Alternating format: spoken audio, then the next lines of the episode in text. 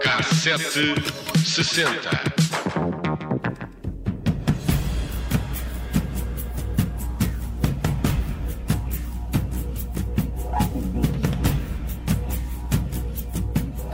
Os Jogos Olímpicos de Sydney serão para sempre recordados como um dos mais incríveis uh, de sempre. Começaram faz hoje precisamente 22 anos, mas a Austrália esteve quase para perder para a China a organização. Só que o Comitê Olímpico Internacional foi atraído pela longa história, pelo entusiasmo do país pelo desporto e a promessa uh, de recuperar terrenos baldios com material tóxico como local para a construção de infraestruturas e ainda envolver países como a Oceania para hospedar as comitivas.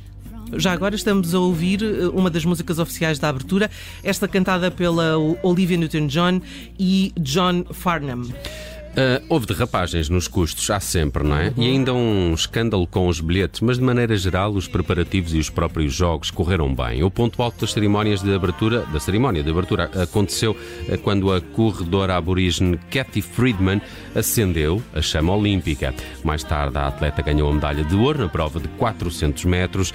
As conquistas e o reconhecimento de Freeman uh, foram um marco importante para os povos aborígenes australianos que ainda lutam pelo seu lugar na sociedade daquele país. Quase 11 mil atletas, em representação de 199 países, participaram nos Jogos e diversos desportos foram incluídos pela primeira vez na competição como taekwondo, trampolins, eh, triatlo e saltos para a água sincronizados. Foi também o ano da corredora Marion Jones, que ganhou três medalhas de ouro e duas de bronze. Eh, destaque também para o nadador Ian Thorpe, que ganhou a alcunha de torpedo por vencer três medalhas de ouro e uma de prata.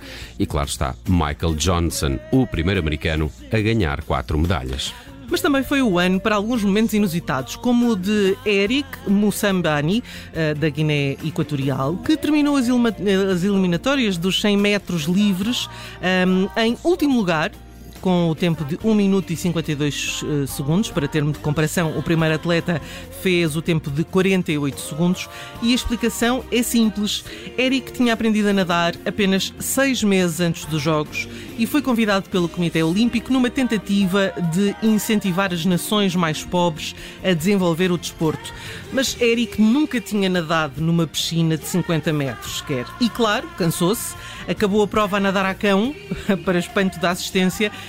que nem por isso deixou de aplaudir e incentivar o nadador a concluir a prova. Também foi a primeira vez que as Coreias do Sul e do Norte desfilaram juntas na abertura dos Jogos, de resto, um dos momentos mais esperados dessa cerimónia. A Austrália tinha um problema, e ainda tem, os tubarões, e por isso a organização colocou mergulhadores em ponto-chave da competição e usou eh, uma tecnologia que emitia ondas eletromagnéticas para espantar os animais da costa. Já agora, Michael Phelps participou pela primeira vez nos Jogos de Sydney, tinha apenas 15 anos, terminou em quinto lugar nos 200 metros mariposa.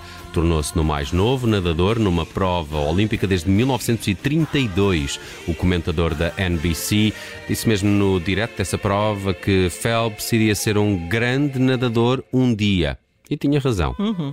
Há uma noite nestes jogos que os fãs da ginástica não vão querer recordar. Uh, a prova feminina do all-around, ou seja, de todos os aparelhos, uh, foi ganha pela romena Andrea Raducan, uh, o que podia ter sido um facto histórico para a Roménia, mas Raducan ficou sem a medalha depois de testar positivo a uma substância contida num simples medicamento para a gripe que lhe foi uh, receitado pelo médico da equipa. As atletas que por isso subiram um lugar no pódio disseram que era Radokan que devia ter permanecido como a vencedora.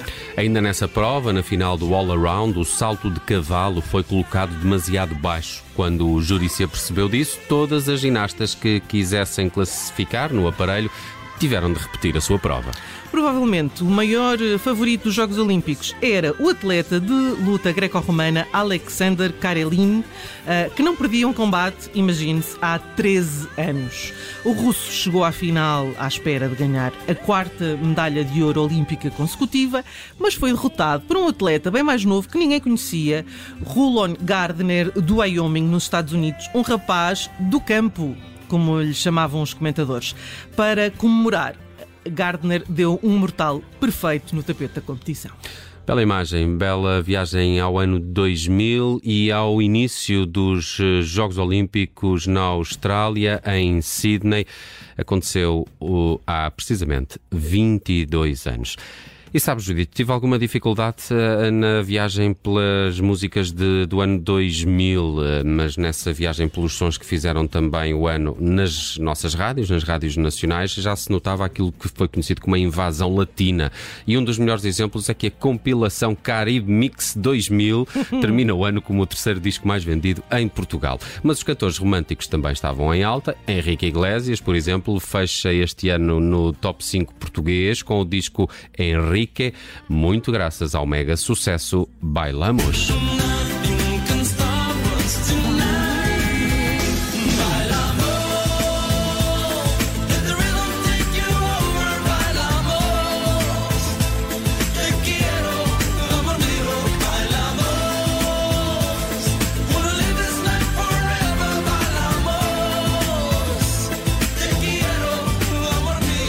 Românticos portugueses também se safaram bem em 2000, que o digam os Anjos, que tiveram nesse ano um dos maiores sucessos da carreira, este Ficarei. Ficarei mais perto do céu, ficarei mais perto do mar. Só para ser. Já chega? Já. Ok, vamos, vamos ao próximo. Mas na música nacional há um claro vencedor em 2000. Os Silence 4 já era um fenómeno desde 98 e do disco de estreia Silence Becomes It. Quando em 2000 editaram Only Pain Is Real. Daí para a frente foi sempre a descer e os elementos da banda seguiram caminhos diferentes, mas na memória fica para o final de 2000 duas noites no Coliseu dos Recreios que seriam mais tarde editadas em disco. Oxygen makes my head spin. Yes, I want to know. I don't want to know. And just for a moment, love I feel so close, so real, but then it's not. I die, I'm brave, I'm watching. Aqui está Only Pain Is Real, o tema título do disco de 2000 dos Silence 4. Eles deram mais de 100 concertos nesta tour que terminou em dezembro com duas noites no Coliseu dos Recreios. O disco haveria de ser editado depois, acho que em 2004. E vamos fechar a cassete hoje com Santana. É o ano de Santana 2000. Vence 8 Grammys, consegue igualar um recorde que já durava desde 1984 e que pertencia a Michael Jackson. Supernatural foi disco do ano. Smooth com Rob Thomas eh, venceu os prémios de canção do ano e gravação do ano, uma edição dos Grammys que consagrou ainda Cristina Aguilera como artista revelação. Em Portugal, Supernatural de Santana foi também o disco mais vendido de 2000.